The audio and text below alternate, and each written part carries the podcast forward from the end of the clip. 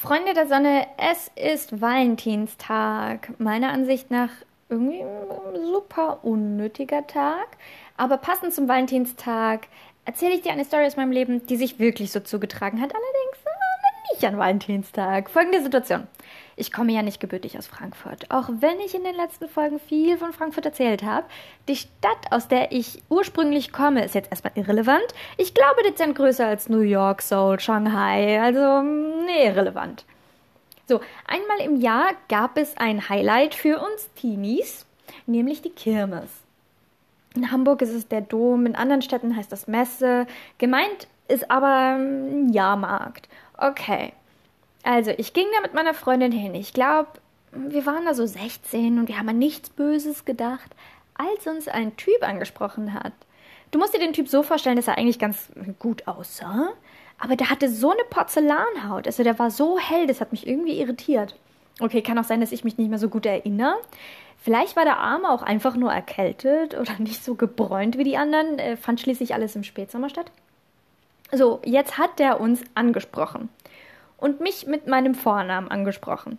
Und ich hätte schwören können, dass ich diesen jungen Mann in meinem Leben noch nie vorher gesehen hätte und fragte dann natürlich ganz teeny-like, äh, ob wir uns kennen.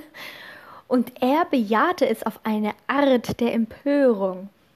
Als wären wir zusammen aufgewachsen, würden uns unser Leben lang schon kennen, hätten zusammen im, Spielkasten, nee, Quatsch, wie heißt denn das, Sandkasten, äh, hätten wir da miteinander gespielt und wie ich das noch vergessen konnte. Aber Leute, ich schwör's, ich wusste es echt nicht. Ich fragte also als nächstes, woher wir uns denn kennen. Und da wurde ich dann auch schnell mit Weisheit erleuchtet. So angeklipst, Weisheit on. Und er kannte mich aus der Nachhilfe, zu der ich damals ging. Wir waren in der Nachhilfe in so Gruppen eingeteilt aus drei oder vier Teenies, äh, so bipapo. Und kurz vor allem, bevor alle Klausuren geschrieben wurden, äh, wurden manchmal nochmal so Extratermine äh, gemacht, um nochmal zu üben. Bei den Extraterminen wurden die Leute ähm, zusammengewürfelt, die vom Schulstoff her zusammengepasst haben. Also es war nicht mehr deine ursprüngliche Gruppe, mit der du da wöchentlich äh, dich getroffen hast und gelernt hast oder wiederholt hast, sondern neue, die ebenfalls diesen Schulstoff machen oder haben oder wie auch immer in der Klausur abgeprüft wird oder whatever. Es bildeten sich also für diese Zusatztermine neue Gruppen, die meistens aber wirklich nur einmalig waren. Und offensichtlich war ich mal bei so einem Zusatztermin in der gleichen Gruppe wie er. So, einmalig ist jetzt hier auch das Stichwort, weil ich konnte mich ja auch nicht mehr an ihn erinnern. Und dann passierte noch was Skurriles. Oh Mann, ey. Oh, mm. und zwar gestand er mir aus heiterem Himmel vor meiner Freundin und allen anderen Menschen um uns rum. dass er Gefühle für mich hätte, Leute, ey.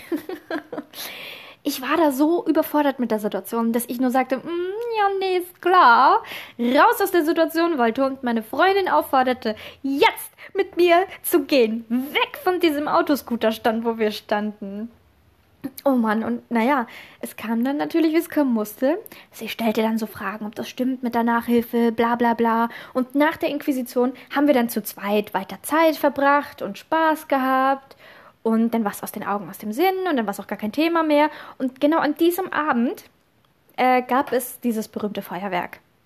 Sie und ich verabredeten uns dann äh, äh, später dahin zu gehen, auf dem Marktplatz inmitten der Menge, um sich dieses, also damit wir uns dieses Feuerwerk angucken können.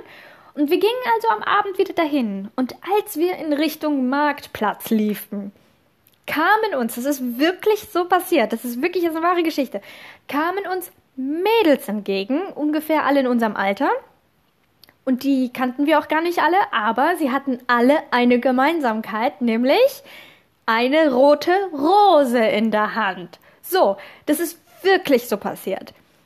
Und als wir dann fast am Marktplatz ankamen, kam uns dieser besagte junge Mann mit seinem Kumpel und einer roten Rose, aber sehr, sehr, sehr alkoholisiert entgegen. Wir blieben dann auch alle stehen, weil er so schnurstracks auf uns zulief und dann vor uns stand. Und dann, ich glaube, für den objektiven Dritten sah das so aus, als wären wir eine Clique oder aus der gleichen Klasse oder ich weiß nicht, als würden wir irgendwie so zusammengehören. Und dann standen wir da. Und oh Leute, was dann passiert ist. Oh, oh Mann, ey. Okay, also, wir standen dann da und er sagte uns, dass es ihn so getroffen hat, wie ich ihn abserviert hätte, dass er zum Blumenladen ging und alle roten Rosen kaufte.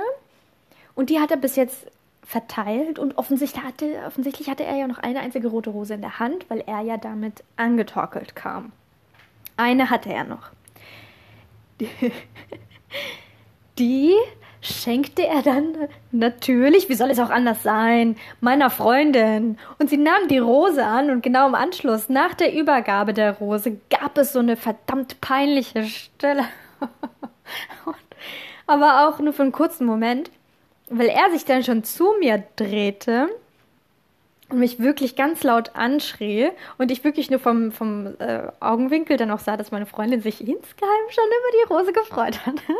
Aber ich war abgelenkt, weil er hat mich dann richtig laut angeschrien und schrie dann so Dinge wie, ich hätte alle rote Rosen haben können, wenn ich seine Gefühle erwidert hätte. Demnach bin ich selber schuld. Und oh Leute, das war mir so peinlich, weil wir von Menschen umringt mitten auf dem Marktplatz standen so, und nach seinem Plädoyer also hat ihn dann sein Kumpel auch schon so weggezogen und so geschoben, aber auf eine Art, dass er auch wirklich gehen musste, sonst gefallen wäre. Und wir erinnern uns, er war ja mächtig alkoholisiert. Nach wenigen Schritten hat er sich dann auch schon erbrochen. Also echt kein schöner Anblick der Arme. Und meine Freundin und ich haben uns dann ganz schnell vom Acker gemacht und suchten uns dann auch wirklich finally einen schönen Platz für dieses Feuerwerk. So. Nach dem Feuerwerk ähm, gingen alle nach Hause. Sie hatte eine andere Richtung als ich, also bin ich alleine nach Hause gegangen.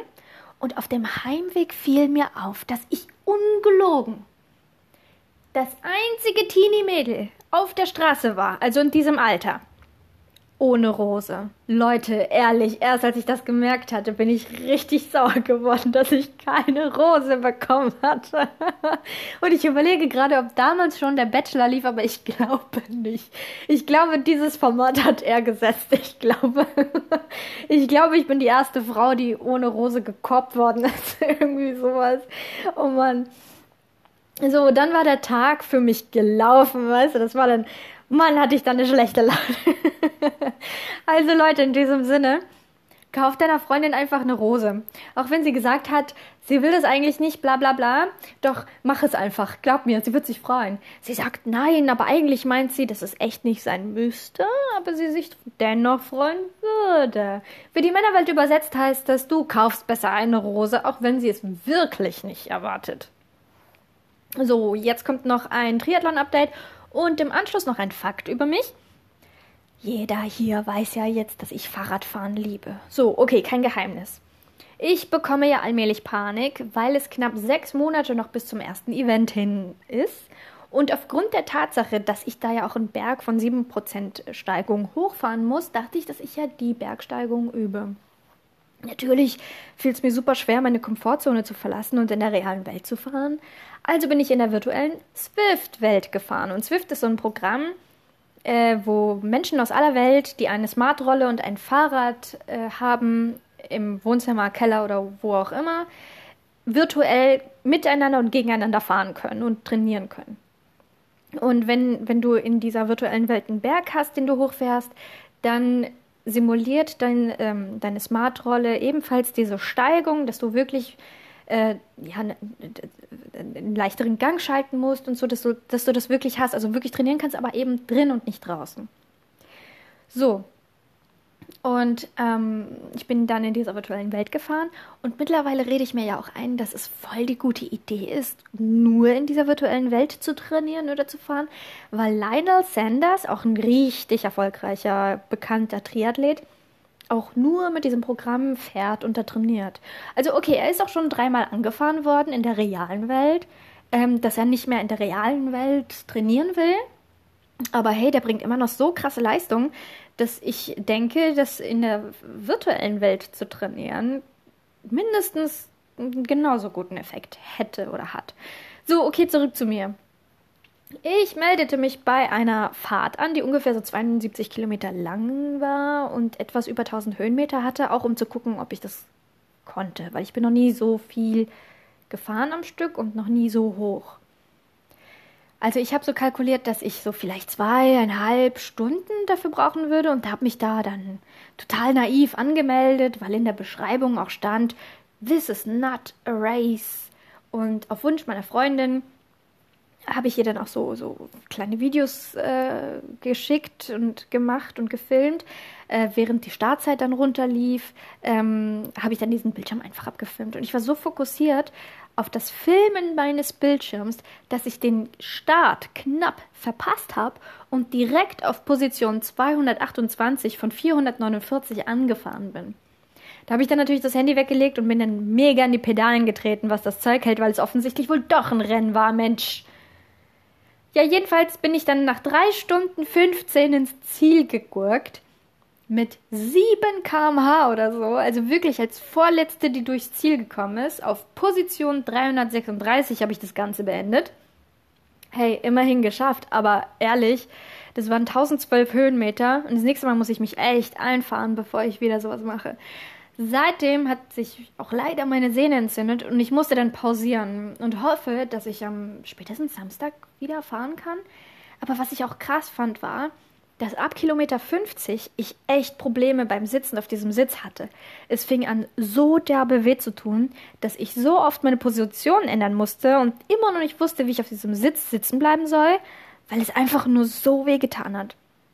An dieser Stelle ziehe ich meinen Hut vor jedem, der 185 Kilometer auf diesem Sitz sitzen bleibt, dann noch Marathon läuft und vorher noch eine ganze Strecke geschwommen ist. Übrigens habe ich jetzt auch so eine fancy Taucherbrille und im Grunde steht ja jetzt dem Schwimmen nichts mehr im Weg. Aber das wollte ich wirklich erst starten nach meinen Klausuren, also nach meinen Klausuren im März. So, kommen wir jetzt aber erstmal zu diesem Fakt über mich. Also, es ist ja so.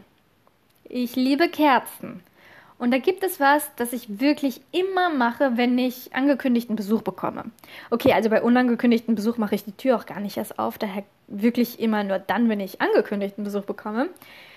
Äh, dann stelle ich eine Duftkerze auf den Schuhschrank im Flur und zünde diese Kerze nur dann an, wenn ich Besuch bekomme, aber dann schon Stunden vorher, bevor mein Besuch überhaupt kommt, damit Person XY in mein Palast eintritt und direkt von einem Hauch Vanille oder was auch immer ich da gerade hatte, direkt von diesem Duft verführt wird und sich so wohl fühlt, allein weil diese Kerze deren Verstand komplett benebelt hat. Also, jetzt muss ich weiter lernen und noch was für meinen Oberkörper tun, ne, Rumpfstabilität und so, äh, dass ich mich jetzt mal an dieser Stelle von dir verabschiede. In diesem Sinne, kauf deiner Freundin einfach eine Rose und eine Duftkerze.